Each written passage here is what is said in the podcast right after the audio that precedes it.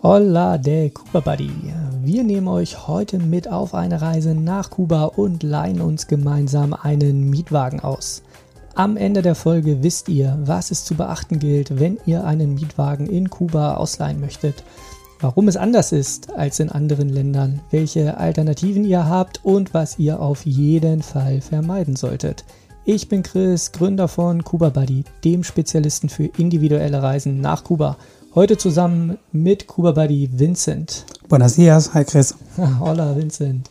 Vincent, warum ist es denn so anders in Kuba einen Mietwagen zu leihen im Vergleich zu anderen Ländern, zum Beispiel Südafrika? Das geht, glaube ich, schon los, dass es halt nicht so ist, wie wir gewohnt sind, ein Auto zu mieten. Es gibt zum Beispiel nicht die großen äh, Anbieter wie Six, Europcar, die gibt es zum Beispiel alle nicht. Ähm, das heißt, es ist auch nicht so, dass es da ein normales Autovermietungsbüro gibt, wie man es kennt, sondern das ist alles in Kuba natürlich staatlich. Das heißt, man ist auch in staatlichen ähm, Autovermietungen. Und ja, wie gesagt, das ist schon der Anfang. Also da geht es eigentlich schon los. Das heißt, man kann auch nicht eine App ganz simpel und leicht über eine App reservieren oder, oder buchen. Sowas geht in Kuba nicht. Es ist auch, es gibt sehr wenig deutsche Firmen, die mit Kuba kooperieren, was, was Automietung angeht. Das heißt, es ist auch nicht möglich, auf den bekannten Portalen Auto zu finden. Ähm, ja, da geht es alleine schon mal los. Also das ist schon mal ein Unterschied. Ja, und die Frage kommt ja relativ häufig von vielen Reisenden, die Kuba entdecken wollen, ähm, gerade Land und Leute, weil man es einfach gewöhnt ist, aus anderen Ländern äh, mit dem Mietwagen rumzureisen. Da hatten wir ja schon drüber gesprochen in der Folge ähm, Kuba verglichen mit anderen Ländern, dass wir gesagt haben, ja, Mietwagen auf jeden Fall ein ganz elementarer Unterschied, weil er einfach ja anders auszuleihen ist. Aber ist natürlich auch äh, schön mit einem Mietwagen rumzureisen, hat ja einige Vorteile. Man ist ähm, ja einfach ja, unabhängig, äh, kommt auch an die äh, Orte, an die man sonst einfach mit einem Bus oder den anderen Sachen eben nicht so hinkommt.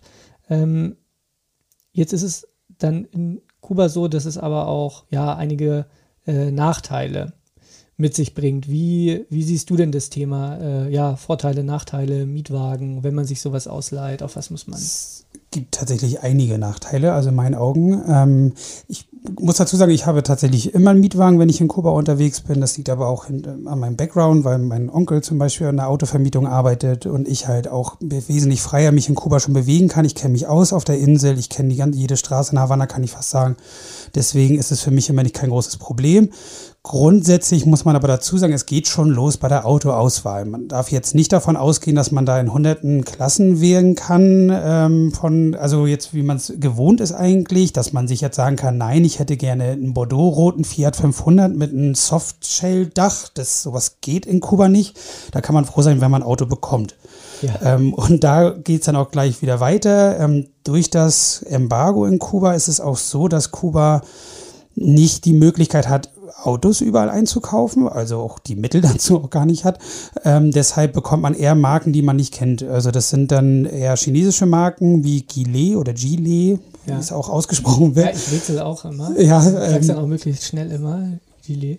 Das ist ja irgendwie also G-E, Doppel-E-L-Y. Genau. Ähm, und dann gibt es noch, ähm, da Kuba eine relativ gute Verbindung hat zur Frankreich, gibt es halt sehr viel Peugeot und Renault mhm. noch in, in Kuba. Ja, gerade so auch in den kleineren äh, Klassen. Ne? Genau. Ähm. Die witzigerweise, witziger Fun Fact eigentlich, ähm, die sind in Deutschland oder Europa unterwegs und, unter Dacia.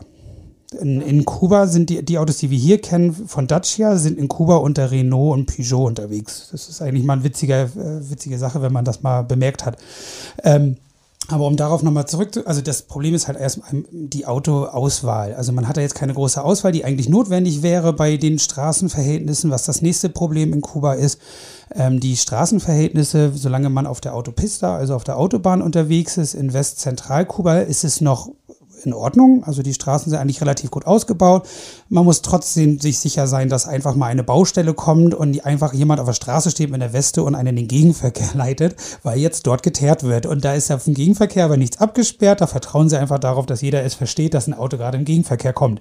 Äh, das ist in meinen Augen auch ein kleines Problem. Also das müsste man auf jeden Fall ähm, alles beachten, dass es in Kuba alles sehr abenteuerlich ist, also, ob man das halt auch wirklich haben will, ähm, weil das wirklich anstrengend werden kann. Ja, das ist dieses typische, wenn man im Ausland äh, in einer anderen Kultur mit dem Mietwagen unterwegs ist. Das fängt schon in ja, Italien, Italien eigentlich an. Super Beispiel, ja. Oder äh, Paris, wer sich mal, äh, wer mal die Champs-Élysées hochgefahren ist und dann am Arc de Triomphe in den äh, siebenspurigen Kreisel eingefahren ist. Da braucht man Nerven. Aber die Leute sind komischerweise immer entspannt und in Kuba, ich habe auch das Gefühl, die Leute, ja, durch diese Gelassenheit einfach, sie wissen relativ genau, was sie tun, weil einfach sehr viel Rücksicht herrscht. Auch wenn permanent gehupt wird, ist das Hupen weniger aggressiv und es ist mehr ein so ein Hinweis. So ein Hinweis, so ein, ja, ja wenn man es wenn vielleicht ganz hart übertreibt, dann ein Tanzen miteinander, ähm, dass das dann, ja, man, es fügt sich dann ein und dadurch, dass auch einfach nicht so schnell gefahren wird.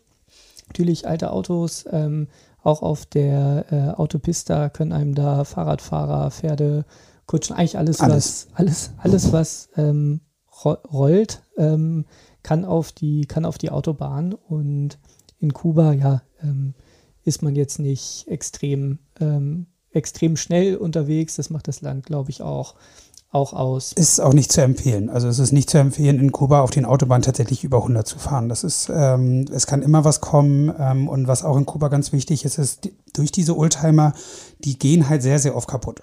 Die, also auch auf der, während der Fahrt. Ja. Das heißt, es ist, man sollte immer vorausschauen, fahren in Kuba nie zu dicht auffahren. Man kennt es ja eigentlich von hier, aber man sollte es halt nochmal das Doppelte eigentlich nehmen.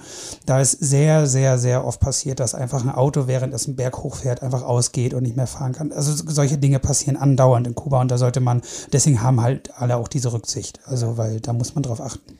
Genau, alte Autos, alte LKWs und die ähm, Zustände, sowohl von den Autos als auch von den Straßen, sind jetzt einfach nicht so gut, wie man sie vielleicht gewohnt ist. Ähm, Gerade so der Zustand der Autos, da haben wir, also äh, nach tausenden Reisen, die wir geplant haben, ähm, hat mich noch nie eine Person angerufen und gesagt, wow, Chris, fantastischer Mietwagen. Vielen Dank für die tolle Erfahrung. Äh, das war äh, mehr, als ich erwartet habe.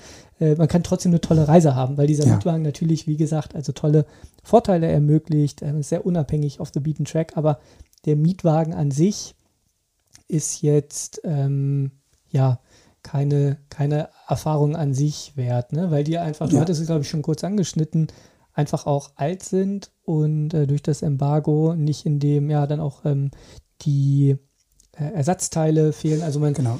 wenn, wir, wenn wir uns einen Mietwagen ausleihen, ähm, ja, einfach darauf achten, ganz, ganz, ganz wichtig, ist ein Reserverad dabei. Ja. Ähm, ganz, ganz wichtig. Und auch das Richtige. Und das Richtige, ja. Genau. Also wirklich, wenn auch ihr, schon euch, gehabt. Äh, wenn ihr euch einen Mietwagen ausleiht, äh, nehmt, äh, nehmt euch die Zeit, ähm, die Gelassenheit und schaut euch ihn ganz genau an. Und äh, ihr werdet wahrscheinlich sowieso äh, gewartet haben bei der, bei der Mietwagenannahme, weil oft sind auch einfach nicht genug Autos dann da. Äh, nehmt euch dann die Zeit und guckt wirklich ganz genau hin, dass alles, alles dabei ist und ja, kalkuliert das einfach, einfach mit ein. Und wenn dann was ähm, passiert, dann ja, also Kuba ist ein sicheres Reiseland, aber es ist, kann einfach passieren, dass, dass man mal liegen bleibt oder dass das Auto ein Defekt hat. Ähm, das sind auch, glaube ich, so die, die Herausforderungen dann, ne, die, man, die man hat. Also auf der, auf der Straße der Verkehr ein bisschen anders, die Straßen schlechterer Zustand, die, äh, das, das Abholen, ähm, die Rückgabe. Ja, vielleicht sprechen wir noch kurz über die Rückgabe. Mhm.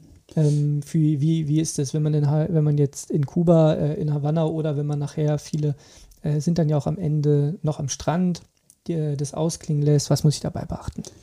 Also von diesen Rückgabestationen ähm, gibt es halt eigentlich ganz, in ganz Kuba überall welche. Das ist also eigentlich relativ gut ausgebaut. Ähm, man muss aber schon beachten, dass es zum Beispiel in den Cayos, also wenn es jetzt Cayo Santa Maria, Cayo Coco, da gibt es dann nicht auf der Cayo selber eine Rückgabestation oder eine Anmietstation, sondern das ist dann in Remedios, das ist dann sozusagen auf dem Festland ähm, von der Insel sozusagen. Ähm, da, das ist 60 ja, also direkt, Kilometer, direkt um die Ecke. So 60 Kilometer um die Ecke, ja, das, das muss man auf jeden Fall beachten. Also, weil da muss man erstmal hinkommen, wenn man den Mietwagen noch nicht hat oder wenn man, also, oder wieder wegkommen, wenn man den Mietwagen dort abgegeben hat. Also, das ist nicht so einfach, dass man dann im Bus steigt und dann zu seinem Hotel nach Cayo Santa Maria fährt. Das ist definitiv nicht so einfach.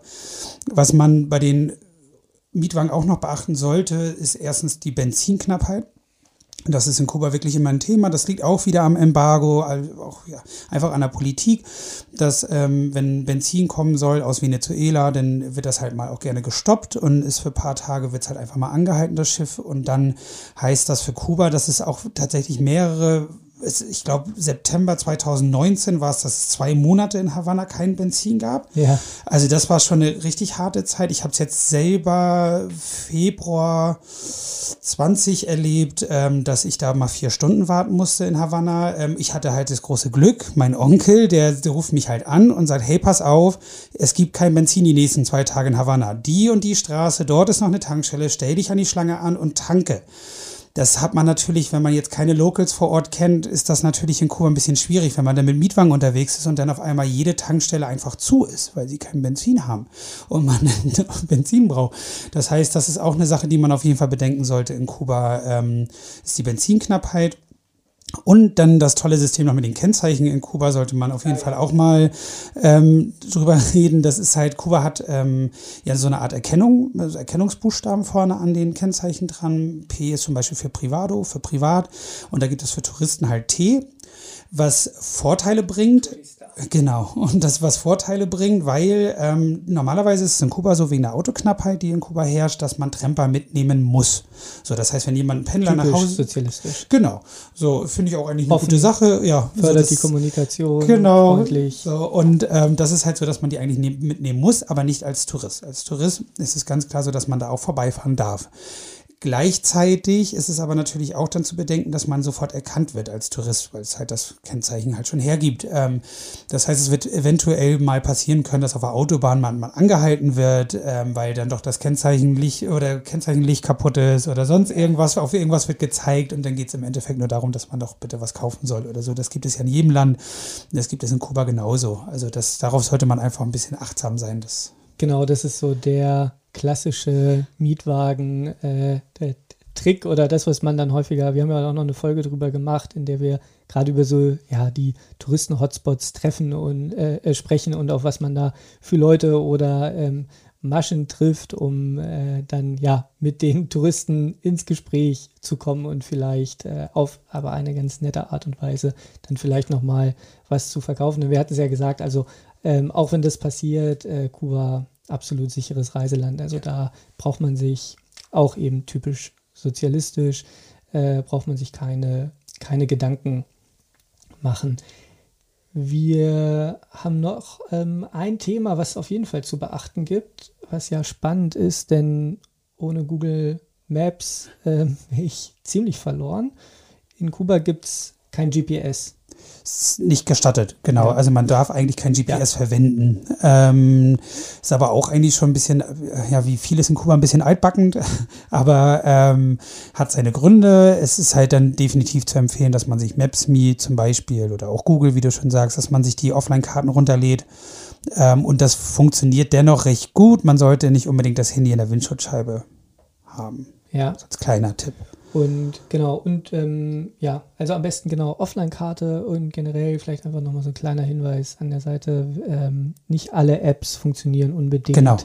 In Kuba, gerade von amerikanischen Unternehmen, das nochmal im Hinterkopf behalten. Und alles vorher runterladen. Ja. Also das ist ganz wichtig. Auch nicht auf die Idee kommen, das im Hotel runterzuladen. Ähm, sobald man in Kuba ist, ist es sehr eingeschränkt alles. Also das heißt, man muss es vorher runtergeladen haben, sonst wird es vermutlich nicht möglich sein.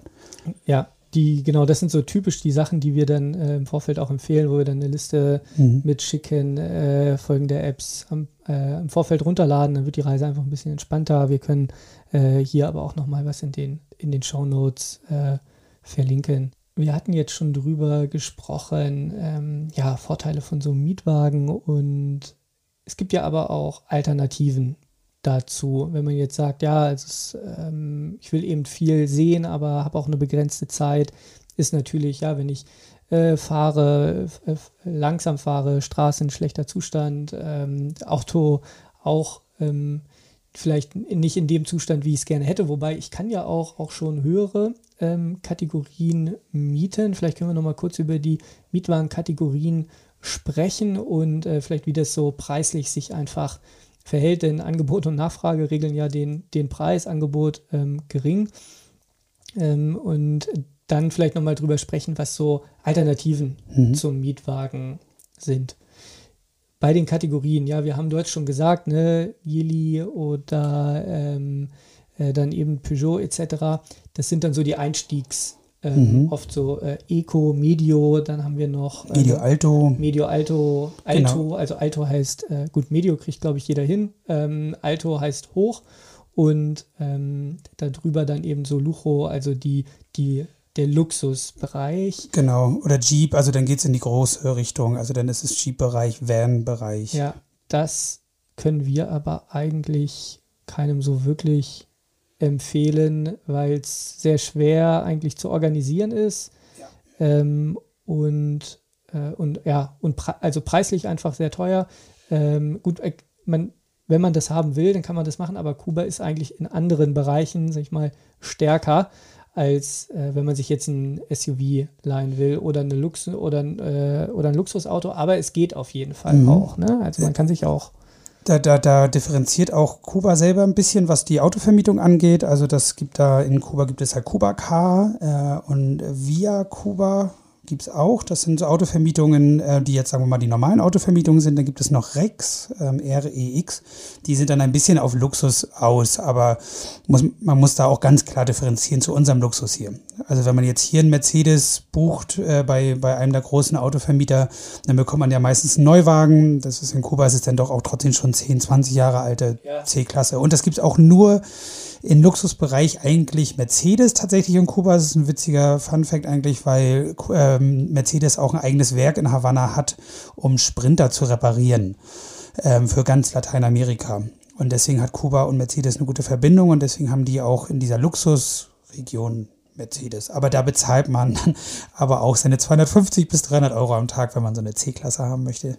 Ja, und genau der, der, der Hinweis, also äh, für uns, wir ja irgendwie jeden Tag äh, Kuba-Reisen planen seit Jahren und uns mit dem Thema beschäftigen, ist für uns dann ja äh, Modern Car, was dann einfach so, haben wir jetzt in unserer Welt so ein klares Bild davon. Und als mir dann irgendwann, oh, schon ein paar Jahre her, dann jemand sagte, ja, Chris äh, hat mir das als Modern Car verkauft, wo mir dann, ja, okay, stimmt, ist, ähm, kann auch, man kann als Modern Car vielleicht auch ein Auto erwarten, was ein, zwei, vielleicht auch drei Jahre alt ist, aber das ist in Kuba einfach nicht so. Auch ein Modern Car kann da 20 Jahre alt sein. Welche Alternativen habe ich denn?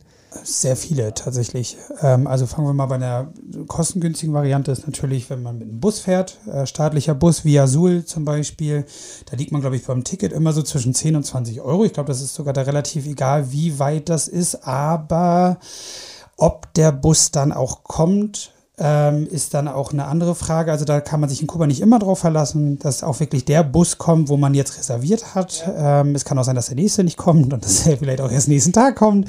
Äh, das kann dann schon Sul, Ja, das, also Via Sul habe ich auch ein paar paar heiße Stories äh, zu. Aber, äh, vielleicht, also ich glaube, der Preis variiert schon. Ähm, ich bin mal von Santiago bis nach Havanna tatsächlich ja. gefahren. Das waren, gut, das sind dann äh, ja, knapp 1000 Kilometer. Mhm.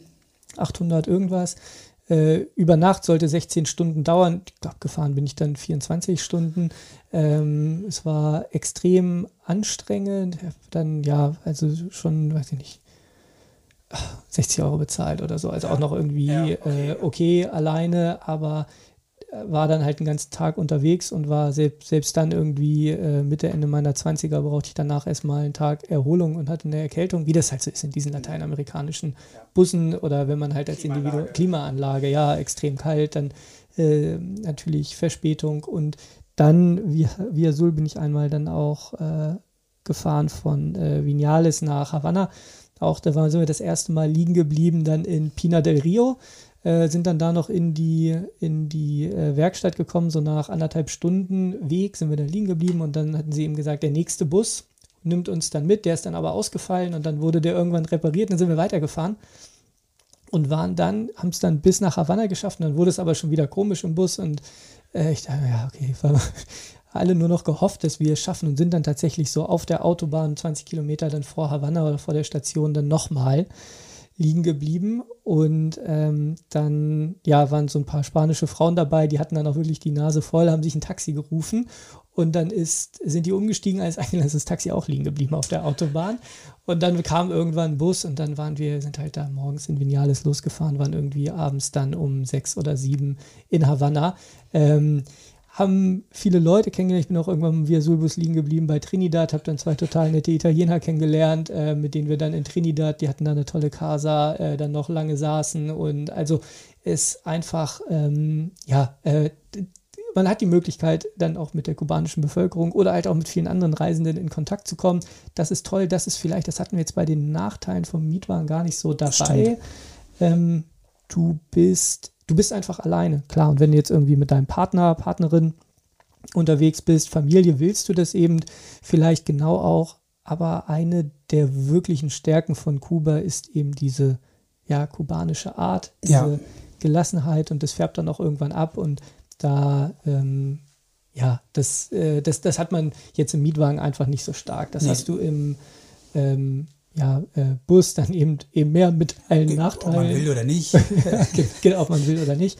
Ähm, außerdem haben wir noch die Möglichkeit zu reisen in, äh, ja, mit einem äh, Transfer, mhm. Gesammeltransfer, privater Transfer, einfach kubanischer Fahrer. Genau, das ist eine gängige Sache eigentlich in Kuba, dass man halt äh, einen Transfer bucht von A nach B. Ähm, das kann privat sein, wie du schon sagst, oder halt ein Kollektivo. Das heißt, ähm, da fahren halt einfach so viele mit, bis das, bis das Auto voll ist. Ähm, ist natürlich dann dementsprechend kostengünstig, ähm, ist man natürlich nicht gewappnet vor den gleichen Problemen, dass man wieder liegen bleibt oder, oder dass man doch vielleicht noch jemanden aus dem Nachbardorf abholen muss. Das Nachbardorf entpuppt sich dann aber für 150 Kilometer entfernt. Ähm, auch sowas schon alles mal erlebt. Ähm, auch zu dem Punkt noch einmal ganz kurz, wo du es auch gesagt hast, mit deiner Via Sul-Fahrt von Vinales nach Havanna, darf man nicht vergessen, dass das eigentlich knapp 150 Kilometer nur sind. Also das heißt, ähm, du bist morgens losgefahren und bist irgendwann um acht an, angekommen und ähm, man weiß, wie wertvoll der Urlaub ist. Und wenn man dann halt einen Tag nicht so geplant hat, sondern eigentlich nur zwei Stunden kurz auf der Autobahn sein wollte, ist dort auf einmal ein ganzer Urlaubstag weg. Ja. Also ähm, das sollte man auf jeden Fall bedenken und sowas passiert dann natürlich, kann überall passieren. Ähm, das heißt, sowas muss man da definitiv mit einrechnen, wenn man mit dem Bus fährt. Äh, das ist passiert sehr, sehr oft. Genau, das ist, ähm, das ist ja auch genau das, wenn wir haben da ja auch noch in der Folge dann drüber gesprochen, so 14 Tage Kuba, was kann ich erleben? Man will natürlich, ja, für uns der Urlaub äh, extrem, extrem wichtig, ja, wir arbeiten irgendwie alle hart, haben hier einen stressigen Tag und wollen dann, ja, wenn wir Urlaub haben, raus, was Neues entdecken, uns irgendwie, ja, unseren Horizont erweitern, mehr lernen ähm, und, und uns aber gleichzeitig auch erholen. So, und dann ähm, ist es für uns natürlich, wenn wir irgendwie Reisen planen, die auch dann ja relativ hochpreisig sind, ähm, kommen Leute mit rüber und sagen, okay, ich gebe dir jetzt meinen teuren Urlaub, meine teuren Urlaubstage, die mir vielleicht sogar mehr wert sind als das Geld, aber Geld muss ich auch noch bezahlen. Und dann willst du da eben einfach das Maximum rausholen. Ja. Deswegen, ähm, ja, ist, ist es, glaube ich, wichtig, dass man das einfach vor Augen hat, wenn man diese Reise plant. Ähm, jetzt hier äh, unsere Podcast-Folgen hört und ähm, dann sich selber eine Kuba-Reise plant oder ähm, mit uns eine Kuba-Reise plant. Also dieses, dieses Verhältnis zwischen wie viel kann ich sehen und wie sehr kann ich mich erholen, die hat man halt, das hat man halt immer und dann ähm, gibt es die Möglichkeit, ja, entweder sagst du, ich fahre, ich nehme äh, einen Via Sulbus, der ist relativ günstig, komme dann vielleicht nur zu den, sag ich mal, äh, angebundenen Touristen Städten und ich sehe ein bisschen weniger, weil ich auch mal liegen bleibe oder weil der es einfach viel länger dauert. Oder ich nehme eben einen Mietwagen ähm, oder ja, ich fahre mit einem äh, Transfer Kollektivo von A nach B. Oder ich nehme mir eben äh, einen Oldtimer mit Fahrer, ähm, wo ich dann diese, diese Reisezeit, wenn man in Kuba so westzentral macht, ist man gut 1000 Kilometer unterwegs. Mhm. Ähm, wenn man sich das jetzt mal hier auch in Deutschland irgendwie vorstellt, das ist äh, wenn man denkt, so, ja, ich fahre jetzt mal 500 Kilometer einen Bekannten besuchen, macht man relativ selten, weil es doch einfach anstrengend ist, mhm. schon mit unserer guten Infrastruktur. Und da hilft es einfach, wenn man in Kuba, ja, wenn man jemanden hat und wenn man während des Urlaubs sagt, den Luxus gönne ich mir jetzt einfach mal, ich fahre hier nicht selber, kriege während der Fahrt vielleicht noch coole Tipps äh, von einem, ja, äh, jemandem, der diese Stärke, diese Gelassenheit, dieses Kubanische dann eben auch ausspielt und mir ein bisschen was übers übers Land vom Land noch zeigt. Ja, ich finde es auf jeden Fall, also man muss ganz klar sagen, dass Oldtimer mit, mit, mit dem Fahrer, also den, den, man muss dazu sagen, den Chauffeur gehört meistens das, das äh, Auto. Und ähm, es ist schon eine besondere Sache. Also muss man ganz klar sagen, es geht erstens ja alleine schon darum, dass man in einem Oldtimer durch Kuba fährt. Also das ist so das, was man ja sofort mit Kuba verbindet. Den Oldtimer, im Endeffekt verbringt man den ganzen Urlaub da drin. Und das ist auch bequemer, als man denkt. Äh, viele sagen, altes Auto könnte vielleicht nicht so bequem sein. Ja, die Autos sind eigentlich schon mit ihren, mit ihren Federn, also mehr eigentlich auf diese Straßen irgendwie abgestimmt, die Kuba hat. Ähm, dann hat man natürlich diese, wie man es kennt aus den alten Filmen, diese Polstersitze. Das ist schon, genau Genau, so, wo man auch dadurch halt zu dritt sitzen kann, was halt auch besonders ist. Ja. Ähm, und da muss man sagen, dieser Local, der halt einen fährt, das ist ja sein Job mehr oder weniger. Also, dass er die Touristen halt, die Individualtouristen durch Kuba fährt, der kennt da jede Ecke der kennt wirklich jede Ecke, wo er langfährt. Das heißt, ähm, das ist halt das Besondere. Man braucht halt, man braucht keinen Reiseführer so wirklich. Man kann halt wirklich in dem Moment, so wir haben Hunger, wir wollen was essen, wo kann man hier essen? Und da kann man sich sehr sicher sein, dass der Fahrer da wirklich ein gutes Restaurant kennt oder halt einen Tipp hat, wo man dort halt hingehen kann. Und das, was du halt schon angesprochen hast, das, es ist halt definitiv ein Luxus.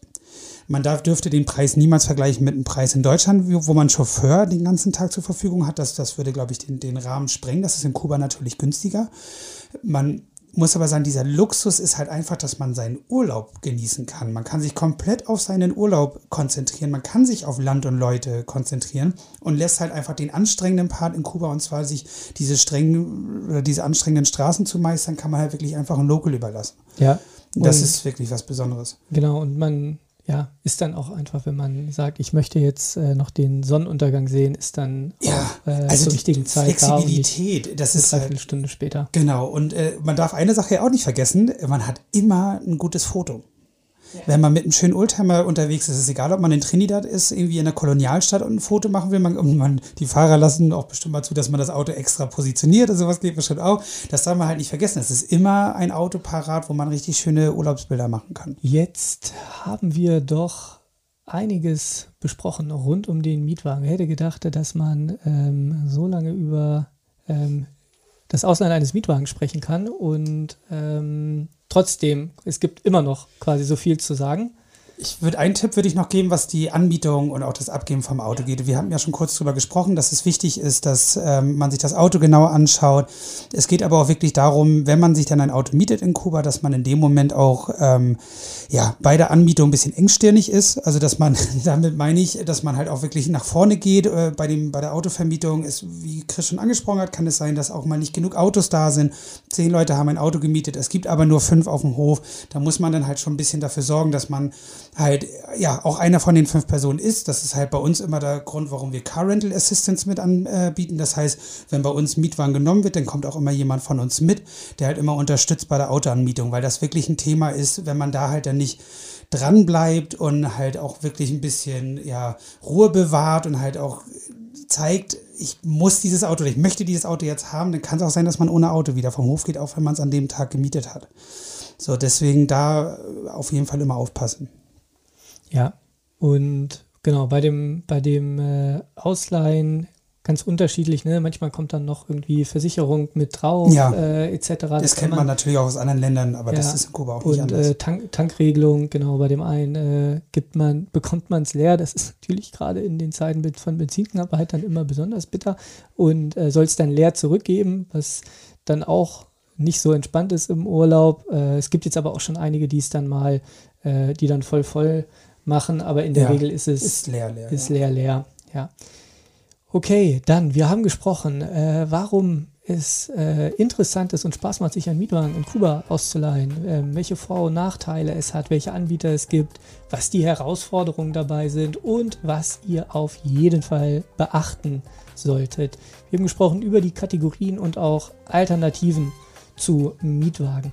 Wenn ihr ähm, mehr über das Thema Kuba, wie bewege ich mich fort und äh, was gibt es Interessantes zu sehen, erfahren wollt, dann schaut bei unserer Homepage vorbei oder hört euch auch gerne unsere anderen Podcast-Folgen an. Außerdem haben wir viele interessante Videos auf unserem YouTube-Kanal. Vielen Dank fürs Zuhören, vielen Dank äh, für die interessanten Insights, Vincent. Auch Dankeschön. Ähm, euch ja viel Spaß bei der Planung der Kuba-Reise ähm, oder dann natürlich auch äh, bei der Kuba-Reise selber. Es hat mich gefreut, dass ihr zugehört habt. Ich bin der Chris von Kuba Buddy und viele Grüße von eurem Kuba Buddy Team.